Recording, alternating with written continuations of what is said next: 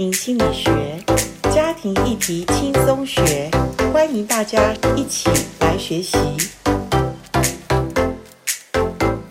今天很开心，我们来到家庭心理学夫妻密室这个单元。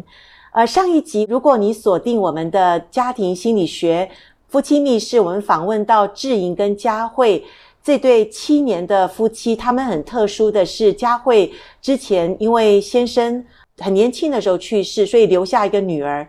后来跟志莹认识、交往、恋爱，差不多三四年之后，呃，才步入婚姻。那这当中，我想经过婚姻的人都知道，我们两个人第一次结婚就已经很多的问题。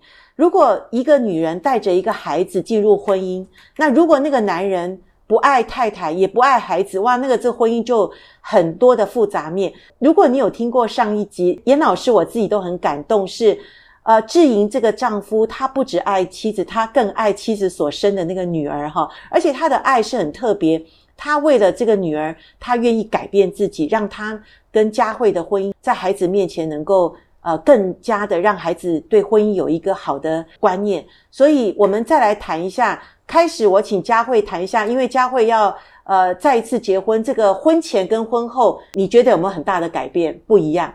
有诶，如果说到是我自己或者是我先生，其实我们两个都有很大的改变。是，对。那包含其实婚前，因为主要是婚前，呃，我自己本身很看重工作，但是就是说我的先生他非常重视家庭，还有呃规则、原则性，那时间的管理这样子，这是他非常看重的东西。那我比较容易因为工作就是会忘了时间，忘了照顾家人，嗯，啊，或者忘了照顾自己的健康。对。那在呃结婚之后呢，因为我先生还是继续创业。所以我因为这样子，我就必须呃更努力的工作，就是说我我本身就是在经济上面必须是我必须想办法先扛住的。嗯。那呃在这个区块的话呢，我虽然努力的去工作，但是我会开始去思考，就是说，因为先生会提醒我，他会告诉我，就是说，诶，你可能到某一个时间点你要喊卡，那回来陪着孩子，因为他告诉我说，我们最大能够做的，能够给孩子的。哦，就是陪伴他。可是佳慧，我想问一下，因为很多的夫妻都是为金钱吵架，哈、哦，对，前面十年大概什么家庭生活分工啊、合作啊，还有一些的金钱的处理。那你刚刚讲说，因为你要努力赚钱，因为先生在创业，那这个是很不容易的事。对，那你们在金钱上，你有没有很大的冲突，或者很大的一个你们两个不合的地方？一开始婚姻的时候，其实会，呵呵因为呃，在价值观上面，或者是在金钱管理上面，我跟先生是非常不一样的。那他的观念，他可能用的钱，可能平常的位数可能比我少一个零，哦、就是说他本身自己对于开销、对于花钱这个东西，他是有他的想法的。好、哦，那但是我自己本身不是，那还好，就是说钱是我自己赚的，所以他是管不了我的。但是在创业上呢，是必须我们很多的。呃，资金也是越来越需求越来越大，哦，可能一开始的周转是一万两万，后来变成五万十万，现在可能是几十万这样子的一个周转度。那这中间其实我必须诚实的说，一开始我会问神说：主要我是有事嘛？为什么我要把自己？呃，再次就是说，在婚姻里面，虽然我知道我丈夫很爱我，对，我也很爱我的丈夫，可是呢，为什么要这么累？我有时候会跟我先生沟通说：“你可不可以不要创业啊？嗯、我们又没有要名，没有要利，嗯、我们好好，我们过的生活很丰盛，在教会也很开心。那你就去上个班，嗯哼，打个工就好了。啊、你只要做一个三万多的工作，啊、我们就可以很开心了。啊、那当然，我们经历过这样的过程。”但是很妙，就是我先生就是非常的呃耳根子非常的硬，他就是非常的坚持，我就是要创业，我这辈子就是要创业。但是呃，面对这样的先生，我这位妻子要怎么做呢？我只能尊重他，不然我们就是就是要各奔各的路了嘛。哦，那个压力曾经也有过哈。对对对，我曾经也想过说，哎呀，那再离婚好了，反正我也单身过。OK，看谁比较怕谁，是，对不对？谁比较需要谁？这对我来讲非常的容易。对，那假设我这么自私的想这件事情，我没有考虑到孩子的感受的时候，或者是别人对我的呃判断的时候，其实我觉得我可能就硬着心就这样做了，真不容易，对，不容易。但是呃，相对的，其实我在我生命里面有信仰的，嗯、因为这个信仰其实呃，因为我们我们常在教会里面，如果我没有常常去教会，是光有信仰，可能还没有办法这么够力哈。嗯，对，嗯，还是得常常在教会里面这个环境里面，常常服侍，常常呃有一个信念，那让我可以去思考。OK，就说我我在这个婚姻，其实我希望比过去更好，是因为我的我的前夫是生病去世的，并不是呃我们吵架或离异去世的。我也很爱他，对对。但是我这个婚姻，我一定要比过去更好啊，当然，不然我为什么还要再婚呢？对，那所以其实。我有信仰的婚姻，我相信，我就一个信念告诉哦，我我我所信的神，我就跟主啊主主，我跟主说，主，我相信我这个婚姻是你设立的，嗯，好，是你给我的，是。那我也相信，我知道我自己是不行，因为我很想放弃，我很容易放弃，是。那但是你帮我，是你帮我跟我先生。沟通啊，你帮我让我有智慧，知道怎么样去好好跟他说，OK，让他有些想法，他必须去调整，OK，对，那大概就是这样子慢慢的经历。所以其实他创业初期过了几年吧，第三年好像那时候一开始做文创的时候，对后来是在我们有一年把前两年的付出带就把它赚回来。哦，oh. 那当然后来因为两岸关系紧张，对后来我们文创就大陆那边的客人就停了。对，那。但是还好，感谢上帝有在继续为他开路。OK，他后来就想说要去做偏乡。OK，其实一开始我听到偏乡，我就心里想说：我的天哪，你要去做偏乡，绝对不是不赚钱的生意。Uh huh. 为什么要去做这种不赚钱的事情？是但是后来陪伴他，慢慢听他说，他说我也不理解，但是上帝就是感动他这件事情。后来我心里想说：Okay. 好，那就做吧。本来我是会设限的，我告诉他：好，那就一年烧一年钱。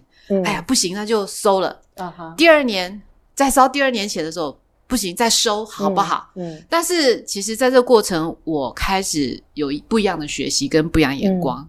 那他很努力在做，我看到他很努力在做。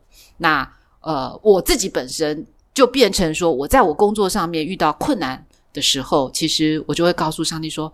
啊，我必须很努力的稳住我的工作，嗯，因为我在一个上市公司做呃半导体 IC 的主管，那其实也会面临许多的工作的压力，对压力跟管理上面的一些问题，然后面对高层对的一些情绪跟数字。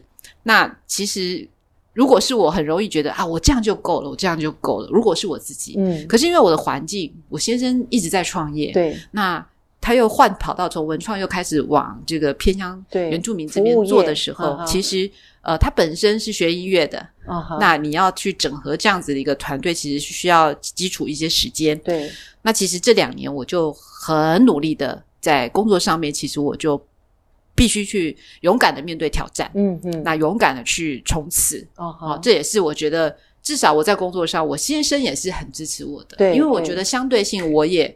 尽量以我的能力去支持他。嗯，那我们两个是靠我们自己的，嗯、就是说在信仰上面，在经济上是完全靠我们两个自己支持，没有后没有后面的对对对对对，没有家人支持，我也不太敢让我爸妈知道，其实我先生创业这样子其实那么辛苦，因为我选择再婚，其实我已经不想让爸妈再担心了，因为我爸妈很爱我，对，然后。呃，再婚他们也很很爱，就是对自己也是非常很爱这个人，他觉得他觉得我自己很风趣、很有趣，对，然后也很孝顺，对对。那父母亲也觉得说很开心，但是我不想让他们担心，对，因为这毕竟创业是我们的选择，我们也到了这个呃接近四到五快快五十的这个年纪了，怎么可以让父母亲再为这些事情担心呢？所以其实呃也是在这个区块当中让我学习到。更多的扩充原本的自己，我也看到哦，原来我可以，原来我可以当主管，原来我可以、嗯、呃超越我自己原本的能力，因为我自己本身是学日文的，是文组的、哦、，OK，我数学不好，可是我必须做很多的 Excel 的分析，是枢纽管理，然后去看数字，要很快速去找到。呃，问题，嗯嗯，然后要有 guts 去分析市场，要去读很多的市场分析报告，再来还要去念呃 EMBA，然后公司还出钱，然后还要花时间去学这些管理学的东西，然后要去关心员工。然后又要教会服侍，哇！所以其实在这个过程当中，我我我很感谢主诶，因为我觉得我从来没有想过我的人生可以做这么多事。是婚姻扩充你的一些境界，对，也让你知道你还有很多潜力已经发挥的。一直在发挥当中，对，很奇妙。而且坦白说，我在公司里面七百多个员工，我们两岸，我是升迁最快速的，在短短的这七年，哦、莫名其妙，因为我从来不跟老板说不，哦、老板遇到别人不想做了、嗯、啊，谁出事了，那全公司想一想，好像诶没人肯做，是。都找我，是。真的。那找我，我从来跟老板不不，我不会开口先跟老板要钱，是，哦、这是我觉得我当基督徒有一个原则，嗯哼，就说这事情临到我了。我会诚实跟老板说说啊，谢谢老板，你找我，嗯，你用我，嗯，但是我会告诉你说，我会尽力做，嗯，但是我不保证我一定我的能力可以做好，对。但如果我做不好，你跟我说，那我只能说我会尽力帮忙的，对对。我一一向的心态是这样子，是，对，所以其实就这样子莫名其妙的就做做做做到啊，去年。其实已经到了一个蛮不错的一个位阶，嗯哼。但后来其实我的我的身体出了一些状况，OK，对，压力实在是非常的大。后来我在呃今年我整个就是降阶，然后调整了不同的团队跟工作。那公司让我做稍微比较轻松一点的，然后我就可以更多兼顾呃家庭的跟服饰这样子的一个工作。Oh, 所以我也很感谢主，其实让我学习的可进可退，然后呃很多事情在。人的诠释上，然后在这个家庭的这个价值观上面，其实我有不一样的调整跟学习。对对，所以一个人有弹性，能够能伸能屈，或者说能够那么有稳定性，其实家庭的那个功能跟靠山哈、哦，能够让你稳稳的站住，而且呃，家庭是你很大的一个就是堡垒嘛。对对，有的人是因为结了婚，然后有了孩子，怎么把他的工作给拖垮，然后让他没有办法再往前冲。呃，佳慧，你又是一个女性，你能够这么的收放自如，或者说你能够这么的发挥你自己的潜力，你很开心。我相信后面就是一个丈夫的一个，也是一个支持哈。还有你早期在支持丈夫的创业嘛？你们两个合作无间呢，我可以用这四个字来讲。那志颖，你刚开始。呃，婚前的时候，其实你就在要创业嘛。那你的未来的妻子佳慧也在支持你。那佳慧很勇敢的嫁给你，知道你是要在烧钱的，是就烧了两三年哈。哎，不止吧？不止哦，十年吧。哇哇！所以真的，佳慧刚刚讲了一点，我我真的也觉得你们两个是很能够互相一起配合、一起分担的。是。那做先生的，你可以讲一下，你觉得婚前婚后，呃。想象中有没有差很多，或者反而是你觉得婚后是比婚前更好？你可不可以谈一下？诶，应该是完全不一样。不一样。婚后，我们其实呃，我们有上老师的这个老师有对我们有做这个婚前的辅导，其实应该有长达半年。嗯。但是即使这样子进到婚姻里面，然后一起生活，还是完全不一样。是，当当然。最大的冲突就是对这个孩子的教养。OK。那因为。我们就是一个老师的家庭，对，所以我们其实就是按部就班，每天照表操课，到这个时候就做这件事，到这个时候就做这件事。那因为我从小学音乐嘛，然后所以我们每天要花很多时间去练琴啊，嗯、预备就是表演嘛。对，好，那所以我就是很习惯到这时候就要做这件事。嗯、呃，什么时候要练琴，什么时候要陪孩子读书，什么时候要吃饭。是，但佳慧她可能就是没有这样子的习惯，然后佳慧。对孩子的教育，他们家庭对孩子教育就是很尊重，嗯，就由你们去自由发展。嗯、那我们不是，嗯，从小父母亲就说你可能要当个音乐家，嗯，好，那你从小你就要可能要读音乐班，嗯，好，然后你要去国外读一个硕士，嗯，回来你要进到大学教书。但是，即使我父母亲这样子培养我，即使我有机会在大学教书，但是就是因为。对父母亲的那个反抗，所以我就我就反其道而行，做了别的工作。对，我就做了别的工作。我研究所去读实践设计研究所，然后后来也没有从事音乐的工教育的工作，然后后来自己创业。但是进到家庭以后，我居然对孩子是这样子，我居然对孩子有很大的这个期望，我居然希望孩子是可以照着像我父亲这样子，照着我们心里的期待这样子走。所以其实。婚前跟婚后其实差很多的。就一旦你陪伴这个孩子之后，你就会把你的期待，你把把你的把你的这个未来对他的规划加注在他的上面，所以其实对孩子有造成一个蛮大的压力。所以你有期待这个孩子以后要当什么家吗？呃，是没有当什么家，但我希望说，哦，他可以出国读书啊，哦、他可以就是，因为我我觉得就是读书其实。不管你读到哪一个学历，不管是大学毕业，或是硕士，或是博士，因为他就是永远会跟着你自己，是你这辈子的资产嘛。嗯嗯。所以我就觉得这个是永远不会改变的，跟信仰一样，就是不会改变。所以我就很期待他可以。专注在学业上面，但是他对读书不是那么有兴趣。但慢慢的到高中以后，才慢慢的学习怎么样子去尊重孩子。OK，因为毕竟我也没有孩子过，是，所以所以我在那么短的时间，其实我还是有一点难以调试。是是，对，所以慢慢的大概陪伴三年后，他国中毕业以后，才慢慢的学习怎么尊重孩子。是是，但我现在还在学习要怎么跟孩子相处，因为他长大了，他青春期了，他有自己的想法，他有自己的。朋友，怎么样子跟孩子沟通？怎么样子尊重孩子未来的志向？这个都是我现在需要学习的。是是，对。所以我觉得很妙的是，我其实看到志莹这个父亲充满了父爱在他的里面哈。那我起先问的是，婚前婚后差很多，可是他他的主题都会到父亲这个角色。诶，我觉得志莹你好像呃。就是对这个孩子，你满满的有一些的那种爱在里面呢，能不能谈一下？因为我们从小我们的家庭就是这样，你的父母对你的爱很多。我每天需要练琴练五个小时，我父亲就是每一分钟都坐在我旁边。哇！